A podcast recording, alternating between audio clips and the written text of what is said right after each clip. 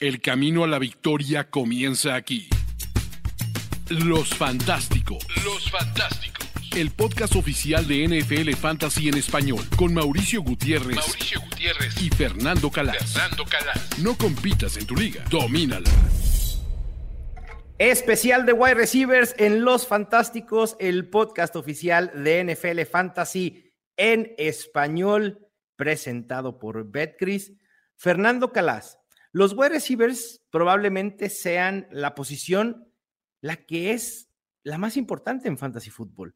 Es donde se ganan campeonatos, donde quizás se pueden perder, donde en la mayoría de ligas, sobre todo en half PPR y PPR, no solo juegas con dos, sino con tres, por esta facultad que te da el flex de poner a un wide receiver y por eso se vuelven tan relevantes, además de obviamente de una NFL en estos días en que el pase y el juego aéreo es tan importante.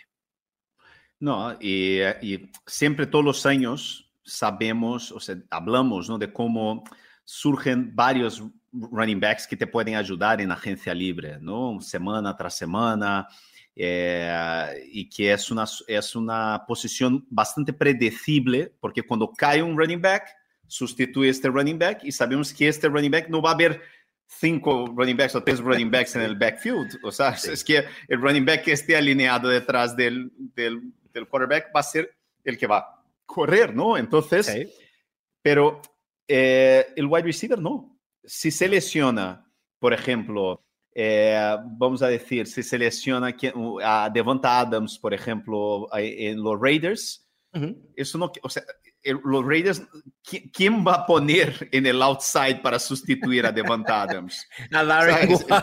es, que ¿quién va a hacer los, los, los Rams si pierden a Cooper Cup en el slot, ¿no? O incluso en el outside, porque ahora Cooper Cup Es, un, es, un, es, un, wide receiver completo, ¿no? Los wide receivers eh, no, tienen, no son una ciencia exacta su distribución de trabajo en los ataques. Entonces, una vez que un wide receiver se convierte en un jugador de élite, la constancia, la durabilidad eh, y, o sea, y, el equilibrio que ese wide receiver tiene eh, es bastante, bastante más eh, predecible, como decimos al principio, de cualquier otra posición. ¿No? y bastante más seguro. Entonces es la posición, tú, o sea, cuando drafteas un, wide receiver número uno, tú tienes la seguridad de que estás drafteando a un, a un jugador que muy probablemente, claro, todo el mundo se puede lesionar, ¿no? Pero es muy difícil que, por ejemplo, si estás sano durante toda la temporada, eh, es que es muy difícil que Justin Jefferson no sea un top 10 este Por supuesto. En puntos totales, quitando a los corebacks, por supuesto. Claro, eso es así. Y, y, sabemos que muchos wide receivers son incluso eh, a prueba de, de, de, quarterbacks malos, ¿no?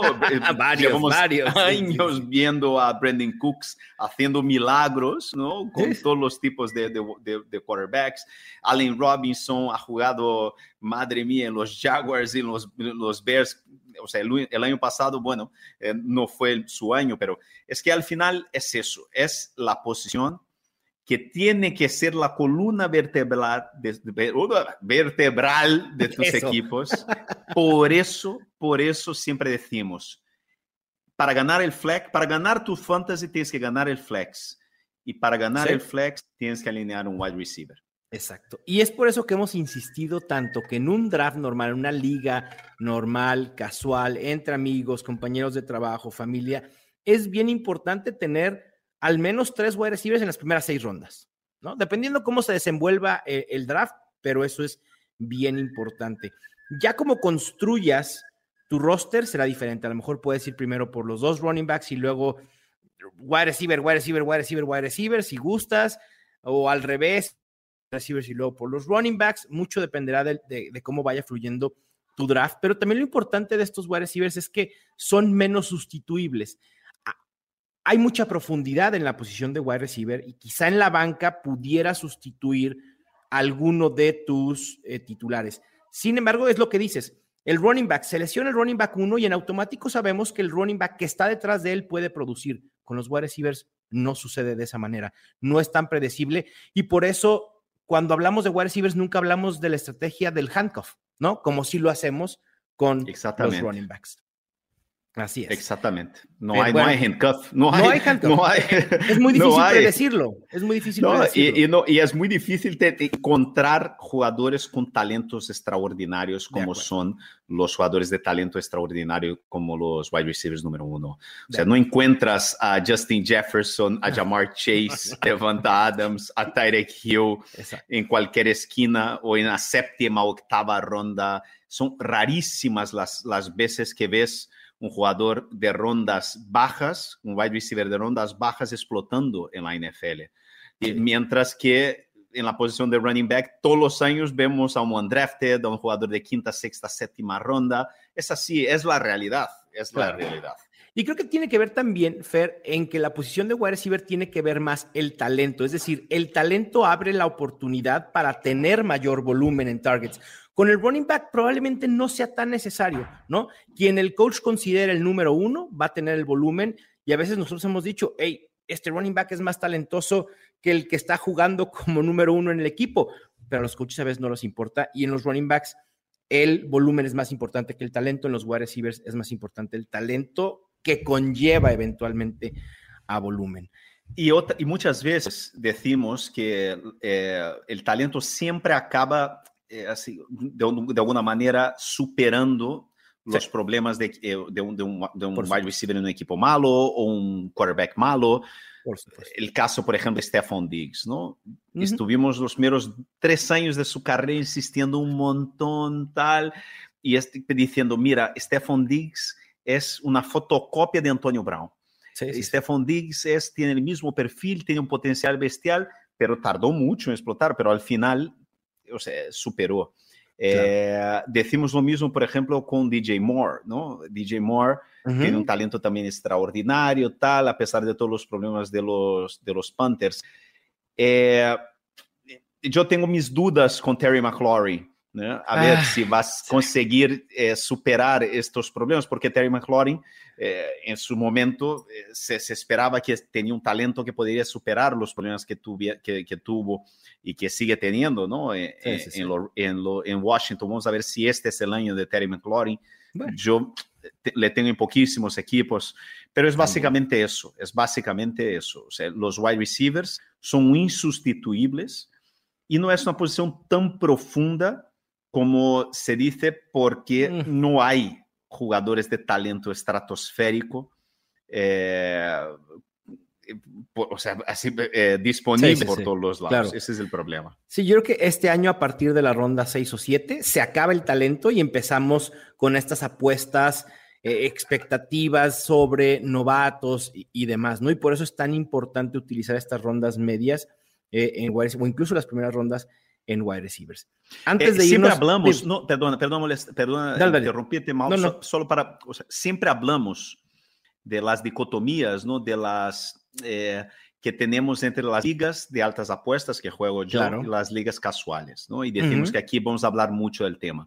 Y yo creo que la posición donde más se nota la diferencia es en wide receivers en, en, equipos de altas, en, ligas de altas apuestas, nunca o sea, vas a encontrar, por ejemplo, los wide receivers que están saliendo en sexta, séptima ronda en, ligas casuales, salen en segunda y tercera ronda en ligas de altas apuestas. O hay una diferencia importante ahí. Claro. Por eso yo siempre digo, eh, la para mí, la, mejor eh, en ligas casuales, si empiezas con un running back ¿no? Eh, y, para darte ahí como la base de tu equipo, puedes todavía conseguir montar tres o cuatro wide receivers buenísimos que no lo conseguirías en, ligas de altas apuestas. No tienes que ser tan agresivo. Por eso que sí, en ligas casuales, lo que dices tú es más profundo porque la gente creo que no se da cuenta de la importancia que tiene la posición. De acuerdo. Y ahorita estaremos hablando de jugadores que vale la pena tener en la mira, quienes draft este fin de semana. La próxima semana van a encontrar mucha, mucha información valiosa. Y antes de irnos a estos tres a evitar, tres a tener y tres sleepers, quiero aprovechar para decirles que la app de NFL Fantasy ya está en español y la pueden, pueden cambiar el idioma directamente en la app, tanto en YouTube, en Mundo NFL, como en nuestro Twitter, arroba NFL Fantasy ESP, pueden encontrar el video tutorial de cómo cambiar el idioma y podrán ver el contenido que estamos generando en español, además de navegar por la app en el idioma en el que quieran. Puede ser inglés, puede ser español. Un día, si quieren eh, eh, verlo en inglés, muy bien, o al otro día en español, lo pueden hacer sin ningún problema. De verdad, es muy, muy fácil. Vámonos pues a los wide receivers. Fer, tres receptores a tener sí o sí esta temporada. Y probablemente vamos a decir nombres que ya hemos mencionado bastante en los fantásticos, pero ¿y qué le hace? Hay que volver a mencionarlos para que la gente no los pase de alto. ¿A quién tienes, Fer? Número uno, eh, hemos hablado 50 millones de veces de, él aquí, le hemos drafteado en nuestro equipo de fútbol guys, ¿no? Del torneo, es Cortland Sutton. Yo creo que Cortland Sutton es un talento extraordinario eh, que ya le, ya le hemos visto hacer las suyas ¿no? y explotar en la NFL antes de lesionarse. Eh, y este año va a tener Russell Wilson. Y tiene el perfil eh, de wide receiver que le gusta a Russell Wilson, que es el wide receiver de el vertical, ¿no? De jugadas largas, de jugadas de explosión. es el alfa número uno. Eh, yo creo que Cortland Sutton el año que viene va a salir en primera ronda en todos los drafts. Sí, de acuerdo, porque va a seguir ligado a Russell Wilson, porque va a tener una temporada extraordinaria. También he tratado de buscar a Cortland Sutton en casi todos mis drafts. Otro wide receiver del cual no quiero salir sin él en ninguno de mis drafts. No se puede tenerlo en todos porque es imposible. Tendría que draftearlo en segunda ronda. Todavía no estoy ahí, pero me encanta es Rashad Bateman. El nuevo wide receiver 1 en los eh, Ravens. Ahorita está siendo seleccionado como wide receiver 38. No me explico cómo es posible que el ADP de Rashad Bateman siga en ese rango cuando yo creo que debe ser ya un wide receiver 2 sólido en draft. Baltimore tiene el 45% de targets disponibles y yo sé que los targets disponibles no son, no valen lo mismo en los Ravens que en los Packers que en los Chargers. Y lo digo esto porque hay mucha gente que dice, sí, puede haber muchos targets disponibles en los Ravens, pero es un equipo que va a estar corriendo. Pues sí, va a estar corriendo con Lamar Jackson porque es natural que lo haga. Pero ¿y después? J.K. Dobbins con dudas para semana uno tenemos que arreglar eso, Fer, rápidamente en nuestro equipo de Football Guys. Contratan ya a Kenyan Drake el día de hoy. Eh, el panorama de este backfield luce complicado, por lo menos de inicio. Y sabemos que Rashad Bateman será el segundo en targets detrás de, de Mark Andrews.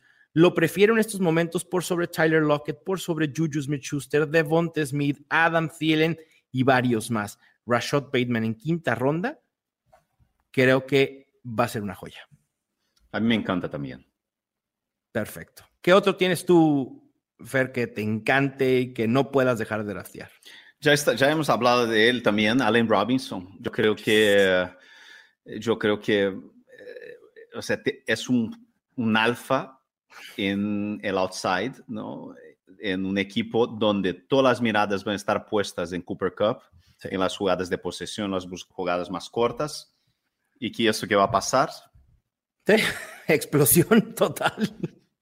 Yo creo que Allen Robinson tiene potencial de tener una temporada a la Mike Evans este año. Sí, yo también, también lo creo, ¿eh? Y a ver, sabemos Muchos touchdowns. Yo creo que va a marcar muchísimos touchdowns. Sí, sí, sí, Más de 10 probablemente, ¿eh? Sí, principalmente en la red zone. Yo creo que, yo porque es, es natural que veamos una regresión de Cooper Cup.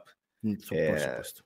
Y y yo creo que el, el, hecho de que esté ahí Cooper Cup, yo creo que el hecho de que este equipo sea un equipo que le gusta correr con el balón, un equipo excelente en el campeón de la Super Bowl, que va a estar va a controlar mucho sus partidos y yo creo que en la red zone eh, Alan Robinson se va a poner las botas, yo creo que va a ser de verdad, o sea, yo creo que va a tener una temporada muy similar a las temporadas de Mike Evans en Tampa Bay. Yo creo que es básicamente eso, un, un alfa, un wide receiver de élite en un equipo de élite. Eso hay que comprarlo sí o sí. Lo veo, lo veo muy posible, Fer. No sé cuánto tiempo tengan ustedes que nos están escuchando jugando fantasy fútbol. Y obviamente tenemos en la mente lo más, fresco que tenemos en mente es la última temporada, ¿no? La, temporada anterior. Y sí, Allen Robinson, pues sí, fue una decepción, pero quiten de su mente esta temporada y vayan un poquito más atrás. Vean las temporadas que Allen Robinson ha tenido en el pasado, en tanto a puntos fantasy totales, en cuanto a targets, yardas, touchdowns, puntos fantasy por juego. Y Allen Robinson ha sido constante wide receiver top 15. Ahora extrapolen ese talento que sabemos que tiene a lo que tú dices. Hoy estará jugando alrededor de las mejores armas ofensivas que ha tenido en su carrera y al mejor coreback que ha tenido en su carrera. ¿Por qué apostar en contra de que Allen Robinson va a volver a decepcionar cuando solo ha hecho una vez? El año pasado Allen Robinson fue la excepción. Pero no decepcionó jugando. Eh, claro decepcionó, decepcionó quien le drafteó alto y esperaba que lo iba a ser un buen año. Sí, sí, sí, por supuesto. Allen Robinson básicamente no jugó la temporada pasada. Sí, Eso, es, lo que pasó. No aguantaba más, quería marcharse, no le han negociado. claro. Es que, es, hay que saber el contexto también de las cosas. Eso es importante. Sí, de acuerdo. Y se decía, por ejemplo, ah, bueno, pero voy a apostar por un jugador que desistió de su equipo eh, y qué tal. O sea, bueno, es fácil juzgar, ¿no? Pero yo siempre, eh, mire el ejemplo de, de Fournette. ¿no? Fournette dijeron, ah, Fournette eh, es que no, no, tiene seriedad, desistió, no sé qué, no sé cuánto, y llegó en Tampa Bay. al, final, muchas veces, pasaba muchas veces en, los Patriots, ¿te acuerdas? Que esos jugadores que quizás tenían fama de indisciplina, de que no eran muy comprometidos. Cuando entras en un equipo con una cultura ganadora, donde todo el vestuario está tal, no sé qué. Era lo único que todos. estos tíos, o sea, imagina cuántos años ha soñado Allen Robinson claro. en jugar en un equipo como sí, los Rams, con un quarterback como, lo, como, como Matthew claro. Stafford. Allen Robinson, todas claro. las noticias que vienen del training camp de los Rams son diciendo que él se lo, o sea, ha tenido un training camp espectacular. Sí, sí, sí. Drafté Allen Robinson. De, lo, de, los reportes que he escuchado en, en, en redes sociales, tanto de, de, tanto amor que le están pues diciendo a Allen Robinson los coaches. Yo imagino a todos los coaches de los Rams así como en un como en un meme, Allen Robinson atrapando un ovoide y todos los coaches así con corazoncitos en, en los ojos. totalmente, totalmente. Así que sí, Allen Robinson es una gran opción este año. Otro jugador del cual también hemos hablado ya bastante es Michael Pittman de los Colts. Creo que eh, sí, ya su ADP ha subido, está siendo seleccionado como el wide receiver 13, pero aún creo que a ese rango en segunda ronda todavía puede ser redituable. Michael Pittman es otro wide receiver que el próximo año lo podemos ver ahí en el rango de finales de primera ronda, principios de segunda. En 2021 ya fue top 15 en targets, target share en recepciones, fue el wide receiver 4 en porcentaje de rutas ganadas. Lo que le faltó a Michael Pittman el año pasado para explotar fue la profundidad. Teniendo a Carson Wentz, no había pases profundos. Hoy tiene a Matt Ryan, uno de los quarterbacks que más certero es en pases profundos. Michael Pittman está destinado a explotar en 2022. Sí, yo estoy de acuerdo. Aunque a mí me gustaba más cuando le podía draftear en tercera claro. ronda. Aquí no. Ahora, obvio. a mitad de segunda, sí. es que al final tienes que tomar una decisión muy, muy importante. O sea, Michael sí. Pittman o, o, Mike Evans. Mike, Michael Pittman o Tyreek Hill. Ah. Eh, sí, sí, sí. Yo, AJ Brown incluso. Sí, es, es una decisión dura. AJ Brown es otro que me encanta y, y, no lo tenemos aquí. Digo, creo que hay ahí en, en el, nuestro, nuestra ofensiva uh -huh. en serie algo de, de, AJ Brown, pero es otro wide receiver que me encanta, de verdad. A finales sí, de segunda a mí me ronda, da a mí me da a mí me da me da miedo porque va a ser un equipo muy corredor eh, un quarterback que todavía no me ha convencido que, que puede ser un quarterback realmente titular en la NFL, eh, una solución a largo plazo. Eh, yo creo que los Eagles van a ser un equipo competitivo, eh, pero está Devonta Smith, está Dallas sí. Goddard. Eh, a mí me da miedo que no haya volumen suficiente para la cantidad de talento que tienen en este equipo en el juego de pases. Yo creo que va a ser un, gran fichaje para fútbol americano normal, pero yo creo que puede que decepcione un poco, puede que haya mucha volatilidad en, Mm. en las semanas eh, lo que puede pasar con los Eagles, ¿sabes? Entiendo, entiendo el punto, Fer. A mí no me preocupa tanto el tema de que Filadelfia sea un equipo que vaya a pasar poco, porque AJ Brown justo viene de un equipo que pasaba muy poco. Los Tennessee Titans con Derrick Henry como alma ofensiva tampoco pasaban mucho. Yo creo que aquí en los Eagles hay un espacio para que AJ Brown pueda tener un mayor target share y quizá más targets y que pueda ser productivo por el talento y, y porque esta ofensiva yo creo que va a estar muy bien este año. Pero bueno, habrá que ver. Habrá que ver. Sí, es que yo, a mí me da miedo. Es, Davonta Smith es un jugador extraordinario. también es muy extraordinario. Eh, Dallas Goddard es uno de los mejores tight ends de la NFL.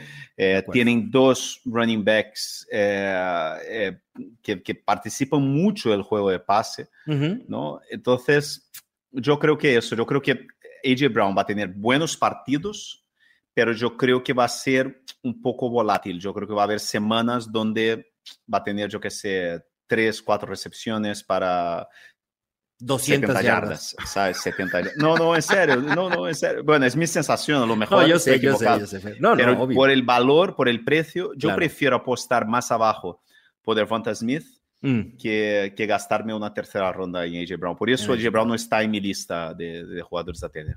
Aunque me guste. Aunque me guste. perfecto, claro. Sí, sí, es esa, ah, esa situación en la que hay talento, pero la situación alrededor no te convence por el coreback y eh, Cambio de por las equipo, demás opciones claro. que hay. Claro, el cambio, cambio de, de equipo y las opciones que tienes a Sí. su alrededor.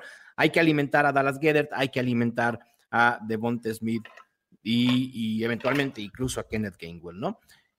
Otro wide receiver que te encante, Fer, de esta temporada. Eh, este es un wide receiver que se ha ido a una posición, o sea, ha cambiado de equipo. Yo en general, antes yo tenía esta filosofía de evitar jugadores, eh, wide receivers que cambiaran de equipos, ¿no? Ujú. Pero yo creo que la NFL ha evolucionado, ha cambiado, y yo creo que estamos viendo que están, eh, antes no, no veíamos a wide receivers con talento en ascensión en sus carreras, cambiando equipos para situaciones mejores. Y eso De es lo que creo que ha pasado con, con Hollywood Brown, con Marquise Brown. Yo creo que Marquise Brown mostrou. Quando entrou na NFL, havia muita preocupação. Se comparava muito com o Deshaun, Deshaun Jackson, dizendo que era um jogador assim mais pequenito, que vai ser solo um deep threat, não uma, um jogador de jogadas profundas. Ujú. E foi todo o contrário. Ele foi um jogador de possessão em, em, em, lo- em, com, para Lamar Jackson. E eu creio que o sea, va una, a, un, a un ataque a un equipo que le va a necesitar, pero muchísimo, y que le va a utilizar muchísimo, Sí, que encaja perfectamente con su talento eh, en, los, en los Cardinals. Y además que va a estar sin, eh, eh, de, de, eh, ¿cómo se llama? De De Andre Andre, Hopkins. de Hopkins las primeras seis semanas, ¿no? Sí. Entonces, yo creo que todo, todo, todo, o sea, yo creo que de verdad, principalmente en ligas de puntos por recepción, yo creo que Marquise Brown, tener a Marquise Brown como, como tu wide receiver 3 o, es que es un lujazo, eh. vamos. Sí, puede ser un league winner. Y por eso lo tenemos en nuestros Fantastic Cards, ¿no? Sí, sí, sí. Es sí, parte sí, de los Fantastic Exactamente. Cards. sí. Sí, cómo no. Yo creo que es muy buen stack, ¿no? Juntar, eh, eh, juntar Kyler, eh, quarterback con wide receiver, Kyler con, con Brown, a mí me encanta, me encanta de verdad. Sí, a mí también. Otro que a mí me encanta y que también ya hemos hablado bastante, no solo en los fantásticos, sino en Twitter y demás, ha sido uno de los jugadores que más hype ha tenido durante este offseason. Y yo sé que a veces pecamos en insistir de que hay que apostar por wide receivers que estén ligados a ofensivas prolíficas, pero eh, hace toda la lógica. Mientras una ofensiva esperas que anote mucho, que genere muchas yardas, eso va a permear en puntos fantasy para sus opciones aéreas o eh, terrestres, según sea el caso. Y Gabriel Davis es otro wide receiver que había estado pasando, no desapercibido, pero que la gente estaba un poco dormido con él. Hoy ya se está yendo como el wide receiver 25. Puede parecer alto, pero creo que sigue siendo un buen valor en, en una ronda 5, ronda 6 en ligas casuales. En ligas ya de high stakes, probablemente Gabriel Davis lo has visto en qué ronda 4, Fer? Gabriel ¿O no Davis en está, está, no, está saliendo en ronda 4, final Ronda de tercera, eh, principio de la, de la cuarta ronda en las ligas que, de altas apuestas, sí, sí, Claro. sí. Está Sí, saliendo en las bastante cas- alto. Casuales te lo puedes encontrar 5 o 6 y, y si la liga es mm, demasiado casual, incluso en ronda 7 ya es un... No se vayan con la finta, lo de Gabriel Davis no es por este juego de 50 puntos en playoffs. Eso no nos interesa en Gabriel Davis. Nos interesa el rol que va a tener en probablemente una de las ofensivas, si no es que la más prolífica en la NFL. De en los dos años que tiene en la, eh, en la liga, Gabriel Davis ha tenido 11 juegos con al menos 5 targets. En esos juegos ha promediado 15.9 yardas por recepción y 12.7 puntos fantasy por juego. Ese es el rango de un wide receiver 2 bajo. En 2021 tuvo buenas métricas, fue el wide receiver 11 en yardas por recepción, el octavo en profundidad de target, el 17 en puntos fantasy por target y hoy por hoy es el claro número 2 en los Bills. No hay nada más que decir. y yo, yo quiero nada más decir otro así rápido que también me encanta y es el Moore. Y él sí todavía lo puedes conseguir barato como el wide receiver 33. Mucha gente está asustado por lo de Zach Wilson, por la llegada de Garrett Wilson. Es el momento de aprovechar este bajón en ADP en el Moore. El talento es increíble. Venga, Fer, vamos a la parte no tan bonita. Los wide receivers a evitar en 2022. ¿A quién tiene? Comienza tú, comienza tú, comienza tú. ¿Comienzo yo? Perfecto. Comienzo yo y voy a decir a DK Metcalf. A mí no me gusta, me preocupa. Volvemos a esta situación que a pesar del talento del receptor, el estar ligado a una situación tan mala como la de Seattle con Gino Smith o Drew Locke, a mí me aterra. Se está yendo como el wide receiver 19. Si en un draft me lo encuentro como el wide receiver 24, 25, obviamente lo voy a seleccionar. Pero como wide receiver top 20, prefiero a Brandon Cooks, a Cortland Sutton, Marquise Brown, a Allen Robinson, wide receivers que ya hablamos y que se están yendo por debajo de DK Metcalf. Sí, sí, es complicado porque era es un jugador que dependía mucho del, del, brazo y de la coraje, del desparpajo de, de Russell Wilson. Exacto con Gino Smith. A ver, Gino Smith puede tratar de ser, o sea, de tener este desparpajo y, en lo que va a resultar son pases, o sea, 10 yardas antes de donde esté DK Metcalf. ¿Estamos de acuerdo? O sea, Gino Smith puede intentar esos bombazos, no la va a librar. Ni modo, es que es ni, hablar. Y ahora con la, se, se, cerró la posibilidad de la llegada de Jimmy Garoppolo, ¿no? Que se estuvo especulando un poco, que ha, ha eh, reestructurado su contrato con San Francisco, incluyendo una cláusula de no trade. Sí, que una cláusula de no trade, ¿no? Que, o sea, que él no, o sea, que él puede elegir. Claro. Que él puede decir, la cláusula de no trade no quiere decir que él no va a ser negociado. Sí, eh, él, él, tiene el poder de decir a quién, con quién sí puede negociar. Sí, exactamente. Entonces, eso es lo que debe, eh, o sea, el hecho que ahora mismo Garópolo eh, ha creado una oportunidad donde, con su contrato anterior de 25 millones, era imposible. Era imposible teniendo la cirugía que tuvo en el hombro. Ahora, con un contrato, eh, es un contrato más alto de entre los eh, suplentes, pero es un contrato de suplente, no es un contrato de quarterback titular. Entonces, tú imaginas en la semana 3, 4, 5, las cosas van muy mal y le ofrecen eh, una segunda ronda a San Francisco. Eh, y es un equipo al que, quiere ir Garópolo, va a decir, quitemos esta cláusula de no trade y vamos. Yo, creo que Garópolo querrá ir a cualquier sitio donde él pueda ser titular. ¿Por, qué? ¿Por, qué? Porque le va a subir el precio, porque él, es agente libre el año que viene. Entonces, después de jugar un año en un sitio, él podrá elegir dónde, se, dónde va a jugar.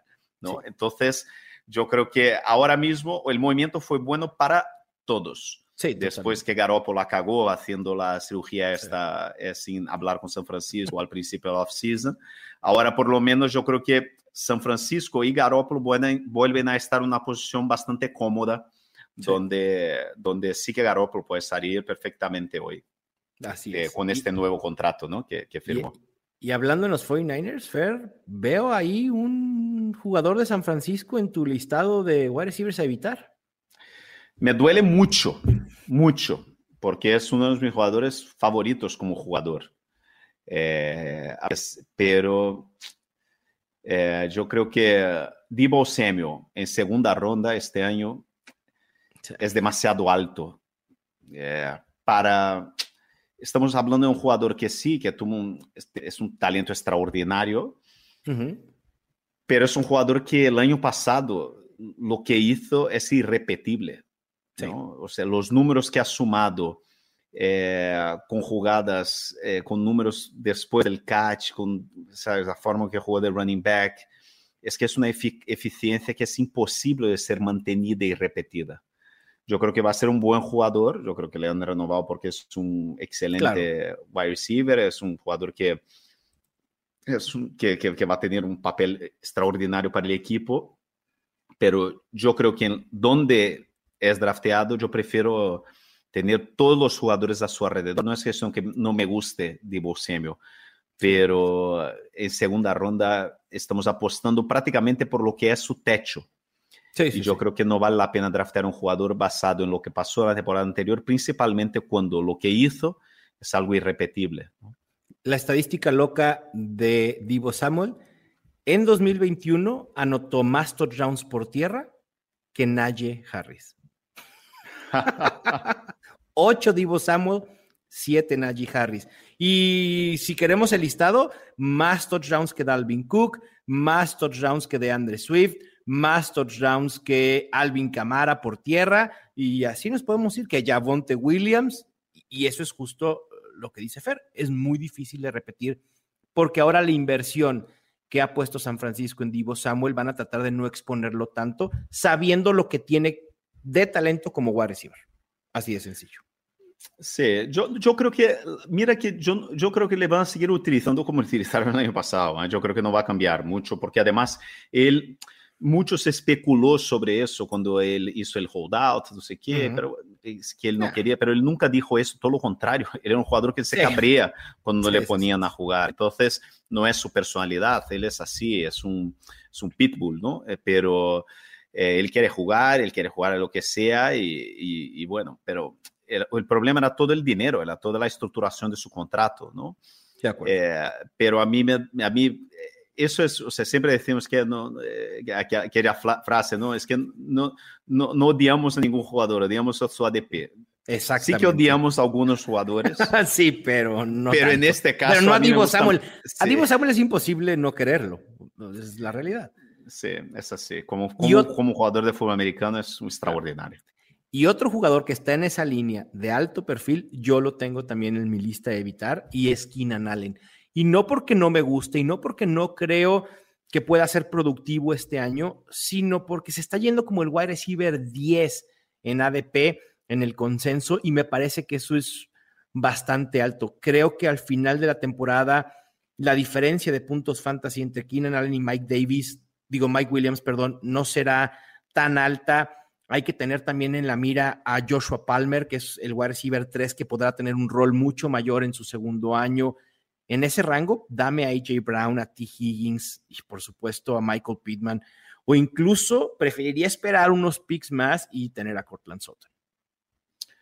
Sí, es una pena, eh, pero ya hemos hablado, yo creo que va a haber también una pequeña regresión en este ataque de los Chargers. Yo creo que Keenan Allen ya la edad es dura y, yo creo que va a haber una transición natural entre él y Mike Williams. Recuerden que la edad les pega a todos los jugadores de NFL excepto a Tom Brady. Esa es la máxima en esta liga. Tal cual. Y Keenan Allen ya tuvo bajón en números de eficiencia debido a la edad. ¿Tú a qué otro wide receiver tienes, Fer? Ay, ay. Eh, no sé, ah, es complicado porque dos veteranos que me da mucha pena, que son dos jugadores que a mí siempre me gustado mucho, pero Robert Woods y a Mari Cooper, que son dos veteranos que han hecho mucho en la NFL, eh, pero que están en dos situaciones nefastas. nefastas. Sí, sí, sí. ¿Sabes? Es que eh, Robert Woods se fue a, los Titans, a Mari Cooper se fue a los Browns y, y la situación ahí para apostar realmente en producción de fantasy son dos jugadores que, que suelen salir altos, eh, relativamente altos en las ligas casuales porque tienen mucho pedigrí, tienen nombre, ¿no? Claro. Entonces, mi recomendación es que alejaros de ellos, por favor. Sí, yo también evitaría a Mari Cooper y también en cierta medida a Robert Woods. Recuerden que llega un momento en que este tipo de jugadores tienen valor si se los encuentran en ronda 10, 11, bueno, dices, ok, ¿no? O quizá un poco antes, pero no hay upside, hay muchas incógnitas alrededor, como decía Fer, y lo mismo pasa con mi tercer candidato, que es Hunter Renfro. Demostró que tiene talento y que puede producir, pero en la situación correcta. Tras la llegada de Devante Adams, con los Raiders empeñados en seguir utilizando a Darren Waller y no los culpo por ello. Es un wide receiver talentoso que necesita volumen para producir, perdón, un tight end. Eh, Hunter Renfrew está yendo como el wide receiver 31. Prefiero a Devonta Smith, a Rashad Bateman y se diga, al propio Elijah Moore del cual ya hablamos. Me preocupa también una regresión importante en los números de Hunter Renfrew. Creo que puede seguir siendo eficiente, como lo ha sido, en yardas después de la recepción, en lo versátil que puede ser, pero el volumen no va a estar ahí, o al menos no lo veo que pueda eh, redituar como un wide receiver 3 alto. Muy bien. Venga, vámonos a los sleepers, Fer. ¿A quién tienes como sleepers?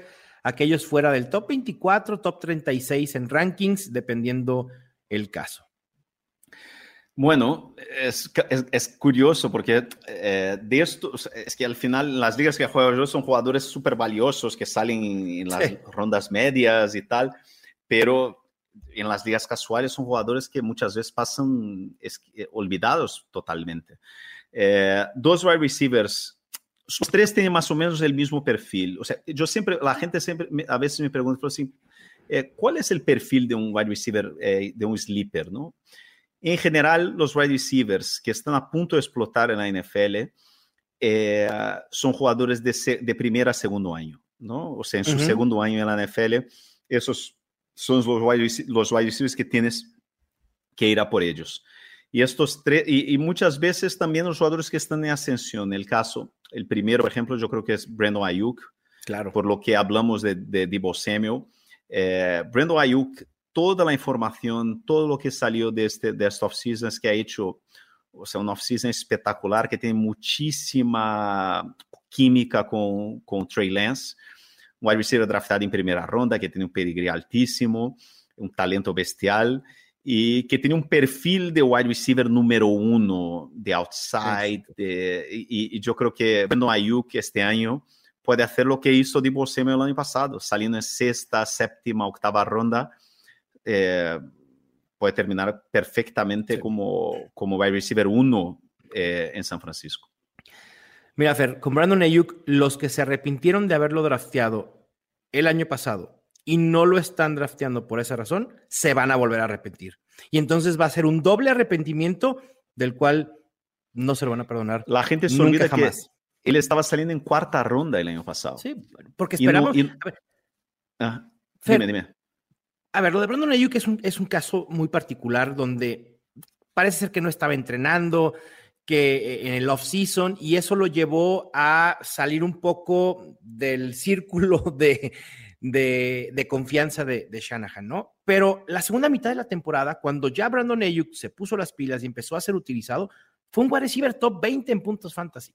Sí, le castigado porque el chaval se, se, subió un poco a la parra, o sea, se, se, se quedó muy creído, dijeron en San Francisco que se estaba creyendo demasiado y le pusieron en la nevera y, y no jugó básicamente las primeras semanas. O sea, Shanahan no le ponía a jugar para enseñar una lesión.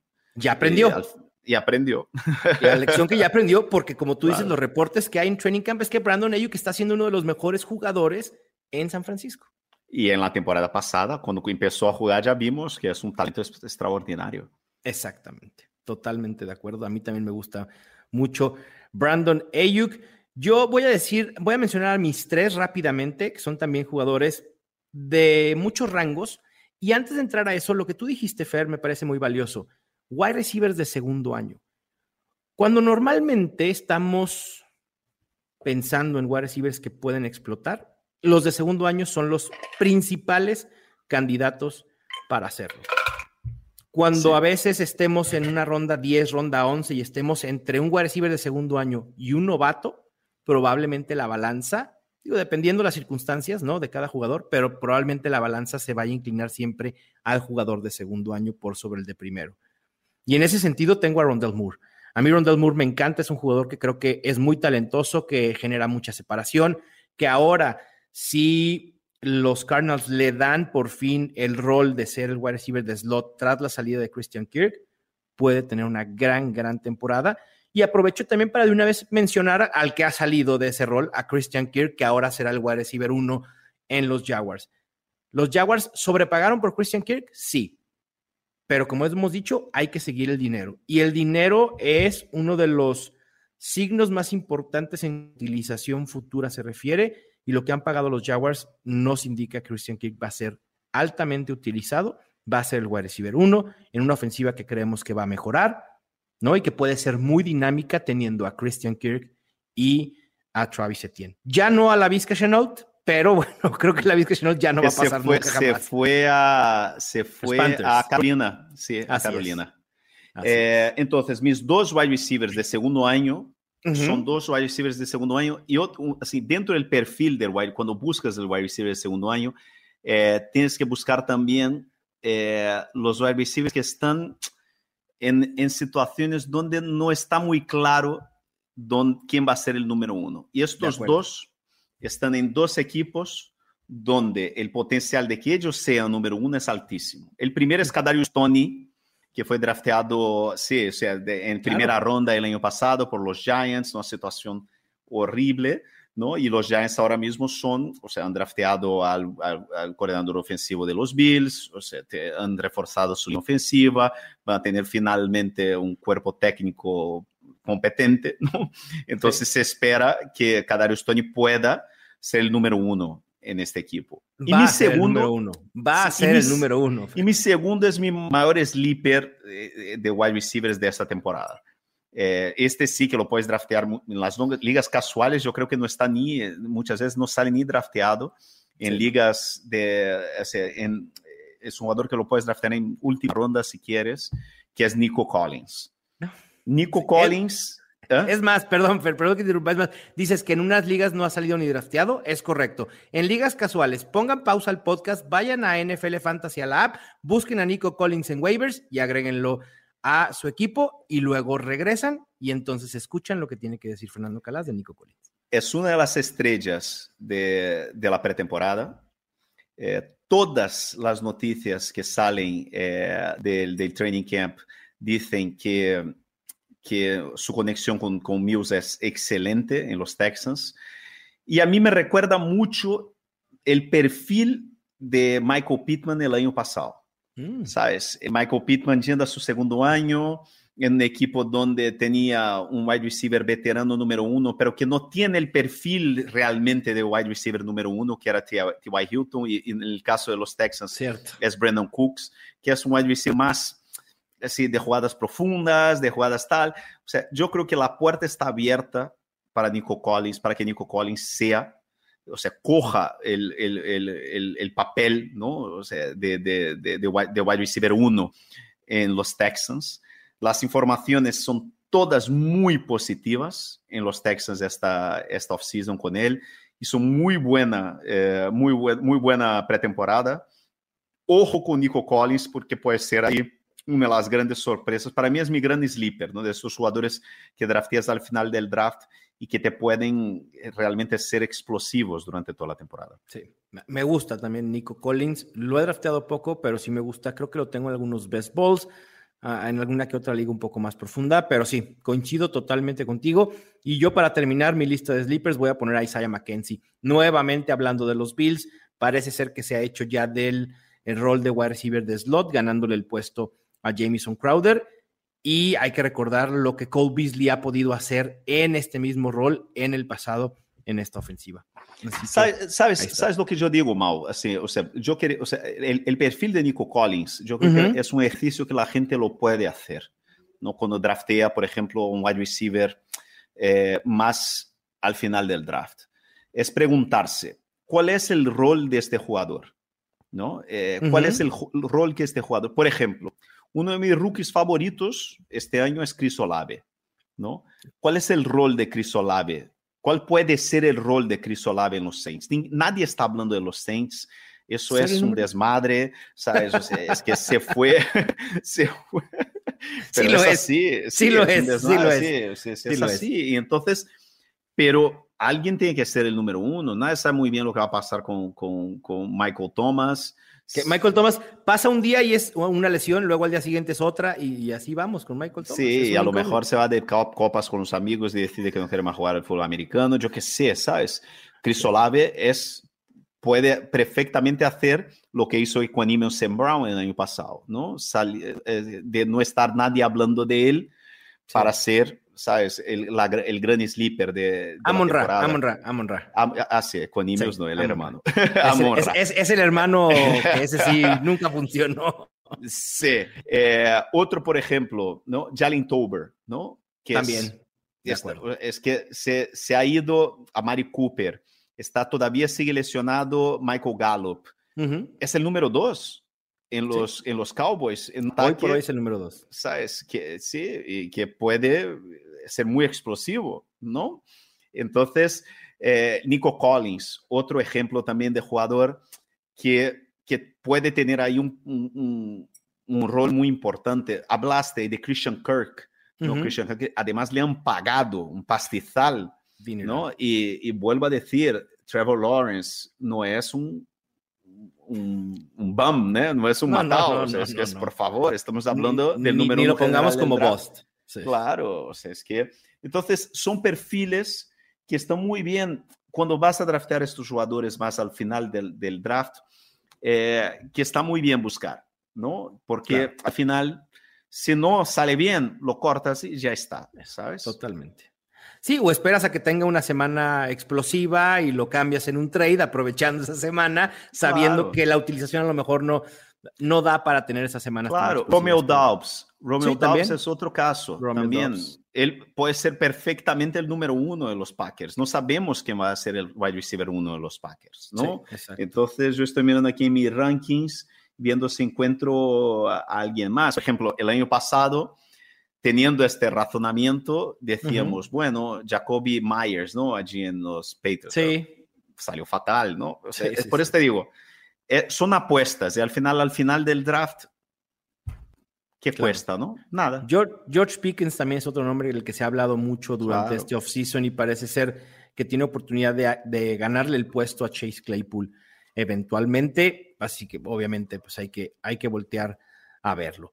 Bueno, Fer, con esto cerramos este especial de wide receivers, al menos este segmento, y nos vamos a la ofensiva en serie. Mismo ejercicio que hemos estado haciendo en los últimos dos episodios.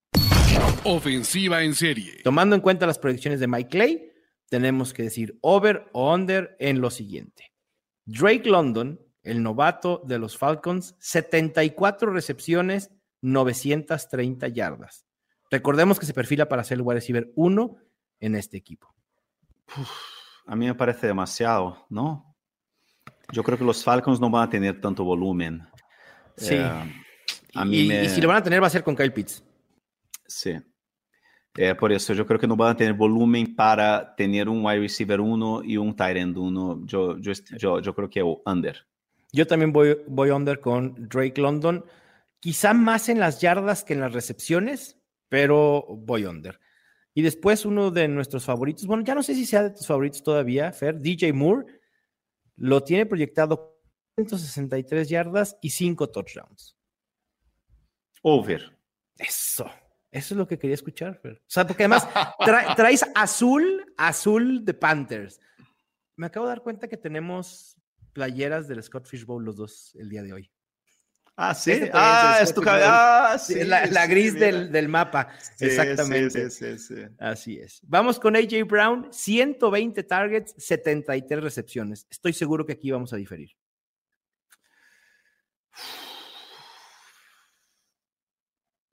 No creo que sea tanto, ¿no? ¿Tú crees que es tanto? Eso me gusta. Entonces, no, no creo. ¿Over? No creo. Yo voy a decir over. Venga, entonces estamos de acuerdo con AJ Brown, también voy. No, yo no estoy, por eso te digo, yo no estoy evitando a AJ Brown, pero simplemente que yo creo que estamos hablando de números, estamos hablando de números así globales. globales. ¿No? Entonces al final puedes mirar, al final hay muchos casos de jugadores que son así, tú terminas la temporada, miras los números globales y te acuerdas de aquellas semanas que el jugador desapareció en tu lineup, tú dices, pero ¿cómo ha llegado? ¿Por qué? Porque yo creo que J. va a tener partidos de tres touchdowns, de 150 yardas perfectamente. Por lo menos yo creo que va a ser complicado de predecirlo. De acuerdo.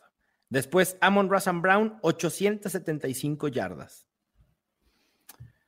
Uy. No, yo voy de over. Yo también voy al over. Yo sí preveo no, por lo menos 900 yardas para Amon Russell Brown. Creo que puede ser el alfa en este equipo. Lo demostró en la parte final de la temporada pasada. Y esto aún teniendo a TJ Hawkinson, a DeAndre Swift sanos y eventualmente a Jameson Williams. Después tiene Adam Thielen anotando siete touchdowns, Fercalas. Under, under. Yo creo que este es el año que yo creo que este es el año que Adam Thielen da adiós al radar fantasy. Sí, creo y me parece excesivo proyectar siete touchdowns. Voy con el under también. Brandon Cooks, 1030 yardas, cuatro touchdowns. Este cuatro touchdowns con mil yardas, eso me llama mucho la atención porque es, perfil de, es el perfil de, de Brandon Cooks, ¿no? Porque al final eh, es los Texans, un equipo que va, va, a pasar mucho el balón, que va a tener muchas jugadas de tiempo de basura, ¿no? Eh, y, y, yo creo que Brandon Cooks puede, puede llegar perfectamente a mil yardas, o sea, eh, aún, aún que, aún, aún existiendo Nico Collins claro. del otro lado. Yo creo sí. que sí, yo creo que, yo creo que está más o menos lo que yo tenía así más o menos. Sí, yo no voy a decir ni over ni under, yo voy a decir que está, está ahí, bien. Está ahí, en ahí. el rango. Ahí, sí. Y a, y a, veces también creo que menospreciamos de más a la ofensiva de los Texans. Davis Mills no lo hizo tan mal en su primer año. Si puede sí. tener una mejora, digo, a ver, tampoco estamos hablando de que va a ser una de las ofensivas top 15, pero quizá no sea de las peores 5. Y eso a, abre muchas mayores posibilidades. Y como dices tú, Fer, va a tener que estar viniendo de atrás y eso abrirá las oportunidades para Brandon Cooks, para eh, Nico Collins, incluso para Brevin Jordan, que a mí me sorprendió jugando casi el 80% de snaps con los titulares en la pretemporada. Ya estaremos hablando probablemente de él en nuestro siguiente episodio en el especial de Titans. En las proyecciones de Mike Clay tiene a Justin Jefferson con 289 puntos fantasy. En sus proyecciones, el único con 300 puntos fantasy es Cooper Cup. Y yo aquí voy al over. Yo voy al over, yo, yo voy al under de Cooper Cup. Exacto, exacto. Doble, doble special. Over de Justin Jefferson y under de Cooper Cup. A mí no me sorprendería que Justin Jefferson termine como el único wide receiver este año con más de 300 puntos fantasy. Sí, yo creo que Cooper Cup va a tener, yo creo que va a ser una temporada eh, Stefan Digiana de, sí, de Cooper buena, Cup. Buena, pero nada espectacular. Claro. O sea, top 10. Buena, pero no suficientemente buena para, o sea, comparada con lo que fue el año pasado, que fue histórico. Por eso te digo, eh, yo intento escapar de esos jugadores que están donde están por lo que hicieron la temporada pasada. Sí. Totalmente de acuerdo. Y por último, tenemos la proyección de puntos fantasy de los dos wide receivers de los Bengals. Jamar Chase 275, T. Higgins 236. Poca diferencia entre ambos. ¿eh? Sí, poca diferencia. Y a mí me parece que son muchos puntos, ¿no? Para los dos. ¡Wow! Sí, probablemente final... la, diferencia, la diferencia sea en ese rango, pero con menos puntos para, para los dos wide Sí, ¿no? sí. Ya, yo, la, la, gente que nos escuchó el año pasado sabe cuánto yo creo que T. Higgins es espectacular, es un alfa, claro. es un receiver espectacular, buenísimo. Eh, madre mía, yo voy a decir under. Yo también under para ambos, aunque la diferencia sí la veo bastante posible. Y con esto terminamos nuestra ofensiva en serie. Vámonos afuera de la galaxia fantasy y hoy sí será totalmente ajeno al tema. Fuera de la galaxia fantasy. Fer, te contratan para organizar un festival de música. Tienes que poner a cinco bandas principales, actuales, en activo. ¿Quiénes serían? Empieza tú, pero tengo okay. que pensar. ¿Nos podemos ir una y una o quieres que yo diga las cinco? No, di las cinco. A ok, ver. ahí te va. Yo pondría a ACDC, pondría The Cure, pondría U2, The Head and the Heart y pondría... The Head and the Heart. The no conozco eso. ¿Eso qué es? Es un, grupo, es un grupo indie rock bastante bueno que, que me gusta. eh, tiene ya varios discos, como unos cinco discos. Y el 15 de septiembre voy a poder verlos por primera vez en Denver, en Red Rocks. Estoy bien emocionado por ese concierto. Y el quinto, probablemente Mumford Sons, también indie rock. No conozco ninguno de los dos. Pero tiene que ser banda, no puede ser cantante. ¿no? Puede ser, cantante, lo que tú quieras. Tú organizas el festival, y, puedes poner cinco bandas tiene cantantes. tiene que estar vivo, ¿no? Ese es el en activo, sí. Sí, sí, sí. Porque ya en otra ocasión hemos, hemos, hablado. Eh, todos mis ídolos murieron ya, tío. O sea, Debe de haber alguno que te guste que siga cantando, Fer. Mira, este, igual que este, nunca, nunca habrá, nunca habrá. Igual que Claro, Prince. no, bueno, obvio, claro. Este es mi. Bueno, yo no sé, o sea, tengo que pensar, o sea, yo no tengo, a mí me gusta mucho Jamiroquai, a mí me encanta Jamiroquai. Uy, sí, me, cómo me no, encanta, bien. sí, sí, sí, me encanta, yo creo que el número uno sería Jamiroquai. Eh, a mí me, me, encantaría una cosa así muy bailonga, porque yo soy medio brasileño, como soy brasileño, Claro. esta cosa del, baile, del baile y tal, me gustaría una cosa así como Jamiroquai, con Manu Chao, que el mejor Uy, concierto Manu que he ido. Chao, claro. Fue el wow. mejor concierto que he ido en mi vida, un concierto de Manu Chao, tres horas en Río de Janeiro, fue una cosa Qué increíble. impresionante, Wow. impresionante. Fue una, y además es una historia muy buena porque él tenía un concierto en un festival de música así muy pijo Ujú. y que era muy exclusivo, tal, y tenía poca gente. Y entonces cuando él llegó allí, y él, él tiene un, él, él tiene una novia, un, no sé, en Río, y tiene un hijo que vive en Río, él va mucho a ¿no? Entonces cuando llegó allí y vio que lo que era el concierto, él pidió que organizaran otro concierto el día siguiente en un sitio en Lapa, que es un sitio así de centro, muy Y alternativo ya él de solo. la ciudad. Sí, sin festival, sin nada, un concierto Wow. suyo. Entonces yo fui a los dos conciertos y los dos conciertos fueron espectaculares. Qué increíble. No, Manu entonces Chao yo es, un- pondré- es- es uno de los artistas que me hacen falta por ver en vivo. Totalmente. Sí, no, es increíble, increíble, Me increíble. Eh, bueno, ¿quién más podría ser? Eh, uf, eh, yo creo que Pearl Jam debe, o sea, nunca Pearl le vi en directo, claro, nunca le vi en directo, pero yo creo que será, visto, será sí. espectacular en directo. Pero ya ahí ya salimos de la cosa esta medio bailonga, ¿no? Entonces tiene Bueno, que no ser importa, otros puede días. ser un mix de todo, no, no pasa nada. O sea, sería un festival, el festival Calas Ecléctico. No pasa nada. Sí, pero por ejemplo, mira, no, no voy, voy a quitar eh, Pearl Jam y voy Ok. a poner ahí una, una cosa, ¿sabes? O sea, que así juntaría un poco todo y, y incluso a lo mejor uno entraría en el concierto del otro, podían tal, porque yo veo a, a Jamiroquai tocando con, eh, o sea, con, con Manu Chao perfectamente y yo, Sí. yo pondría ahí también Caetano Veloso y Gilberto Gil.